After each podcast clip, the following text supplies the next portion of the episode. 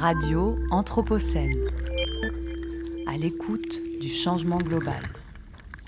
Bonjour et bienvenue à toutes et à tous. Nous sommes toujours en direct sur Radio Anthropocène et vous écoutez Micro et Truelle, la chronique des archéologues de la ville de Lyon.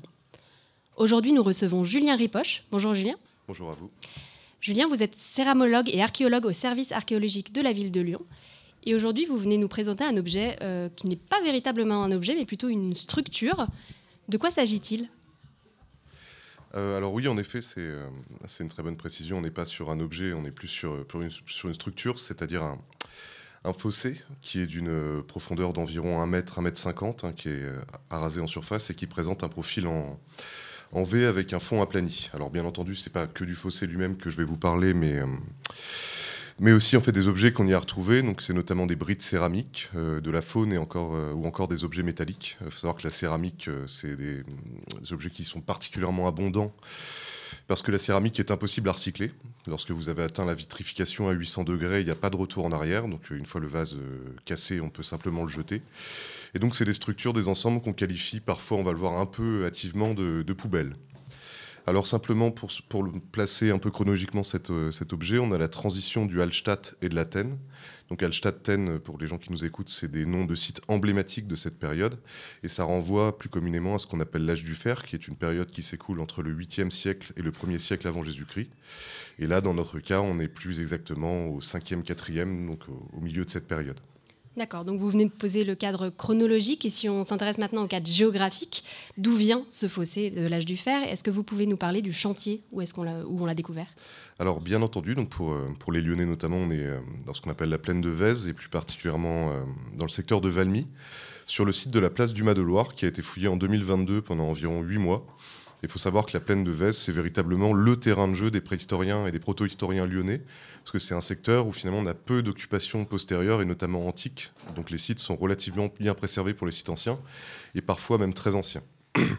Ce qu'on y a trouvé de manière générale, c'est un très large sanctuaire pour le coup qui va connaître des évolutions au travers du temps.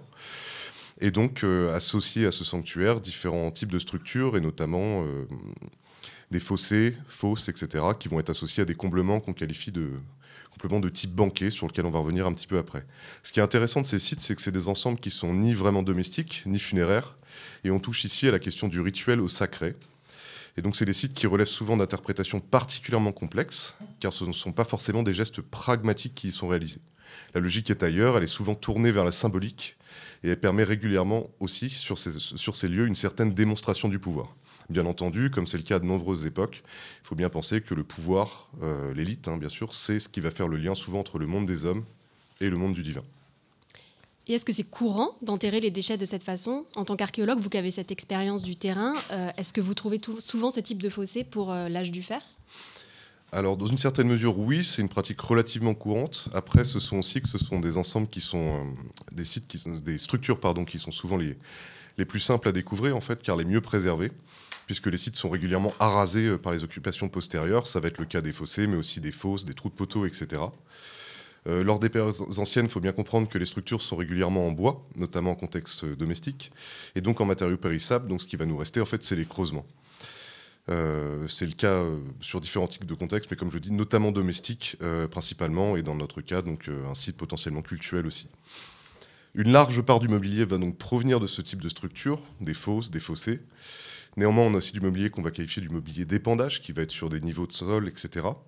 Mais ce qui va nous intéresser particulièrement dans les structures en creux, les fosses, les fossés, c'est qu'on peut parler d'ensembles clos, c'est-à-dire des ensembles qui vont être fermés, donc qui sont non perturbés, et qui vont permettre de représenter un instant T qui vont être extrêmement importants pour pouvoir dater, périodiser un site effectivement, ça vous permet d'avoir un ensemble d'études cohérents et donc euh, voilà, une étude un peu plus simple. Et alors, comment vous les analysez justement ces, mobiliers qu'on va retrouver dans les fossés et surtout, que nous racontent-ils? Alors, on va commencer par l'approche finalement la plus classique dans mon travail de céramologue, c'est-à-dire ce qu'on appelle la typochronologie. Donc, puisque la céramique est abondante est un mobilier qui est soumis au mode, en fait, on va pouvoir, il va permettre de dater finement les occupations. Alors, pour se donner une idée, encore une fois, euh, pour les auditeurs et auditrices, euh, on parle souvent des radiocarbones, des C14, etc., qui peuvent permettre de mesurer. On est souvent sur des intervalles à plus ou moins 40 ans. Notamment. Après, pour la céramique, en fait, il faut bien se rendre compte que les modes sur la céramique fine sont, évoluent extrêmement vite. Et donc, pour la fin de l'âge du fer ou l'Antiquité, par exemple, on est plutôt sur des fourchettes chronologiques à 20, voire 10 années à partir d'un modèle de vase. Donc, ça va permettre de dater extrêmement finement. Et bien entendu, c'est moins coûteux que des analyses euh, type radiocarbone ou autres. Ensuite, sur des cas particuliers comme là, on peut faire d'autres types d'analyses. Et là, dans le cas présent, ça va être l'analyse fonctionnelle qui va être très intéressante, à savoir quels types de vases sont présents. Y a-t-il des vases de stockage, des vases pour le service, des vases pour la consommation individuelle, collective, et bien sûr le cas particulier des amphores. Alors ici, dans le cas présent, on va noter l'absence justement de ces vases de stockage et au contraire la présence abondante euh, de vaisselle de table et de production fine. Ceci renvoie à l'idée qu'on peut avoir de la consommation collective et de la pratique du banquet, euh, alors on a l'image d'Astérix et Obélix finalement de, ce rassemblement autour d'un grand repas. On est un peu dans cette logique à du fer, où c'est des pratiques qui vont être emblématiques de l'âge du fer, mais même de la proto-histoire de manière générale, puisqu'elles vont permettre de regrouper, connecter euh, une communauté ou des communautés autour d'un événement particulier. Et c'est ce qui va permettre la résilience du pouvoir, et notamment dans le temps. Euh, ça va permettre le maintien des liens sociaux et aussi, bien entendu, lors de ces événements, une certaine démonstration du pouvoir. Alors, on imagine aisément, effectivement, que des banquets puissent avoir lieu à proximité d'un sanctuaire. Pour le coup, c'est quelque chose qui, est un peu ancré dans l'image qu'on peut avoir euh, de ce type de lieu. Ce qui peut paraître, en revanche, plus incongru, c'est d'enterrer tous les déchets, tous les restes de ces banquets à proximité d'un lieu sacré. N'est-ce pas étonnant de retrouver ces poubelles, finalement, si proches d'un sanctuaire? Alors, pour nous, oui, très clairement. Aujourd'hui, euh, on a une vision hygiéniste euh, du déchet, du rejet. Le rejet, c'est quelque chose de sale, c'est quelque chose d'odorant, c'est quelque chose qui amène des maladies, donc c'est quelque chose qu'on va avoir tendance à repousser, à isoler. C'est vraiment une vision très moderne, hein, pour le coup, des choses. Quand on observe les données archéologiques, mais aussi les données ethnologiques, on a un éclairage bien différent. Plus que la poubelle que j'évoquais tout à l'heure, en fait, c'est un dépôt qu'il faut voir là, qui va lui être régi par des raisons sociales, symboliques, voire magico-religieuses, et ce dépôt fait partie intégrante de ce rituel. Par exemple, euh, l'ancienneté de ce dépôt va pouvoir renvoyer à l'ancienneté d'un site, d'une lignée. Euh, l'installation du dépôt peut aussi marquer les limites d'une propriété, par exemple. Euh, ce dépôt va surtout permettre la démonstration du pouvoir, de la puissance et de la richesse, notamment par l'abondance des biens, mais aussi par le type de biens auxquels on a pu accéder et qui vont se retrouver dans ce tas de déchets. Euh, même approvisionner le tas, en fait, euh, permet de montrer son pouvoir, puisque ça va permettre notamment de montrer l'allégeance, par exemple, de vassaux ou de différentes communiqués qui vont s'assembler pour constituer ce dépôt. Donc, plus le dépôt va être important, finalement, plus ça va exprimer un certain pouvoir. Et ça peut aussi, dans ce cas, de matérialiser des alliances entre personnes, entre communautés. Dans ce cas-là, on ne cherche donc pas à cacher, mais au contraire bien à montrer aux yeux de tous ses pouvoirs au travers des rejets, des déchets accumulés.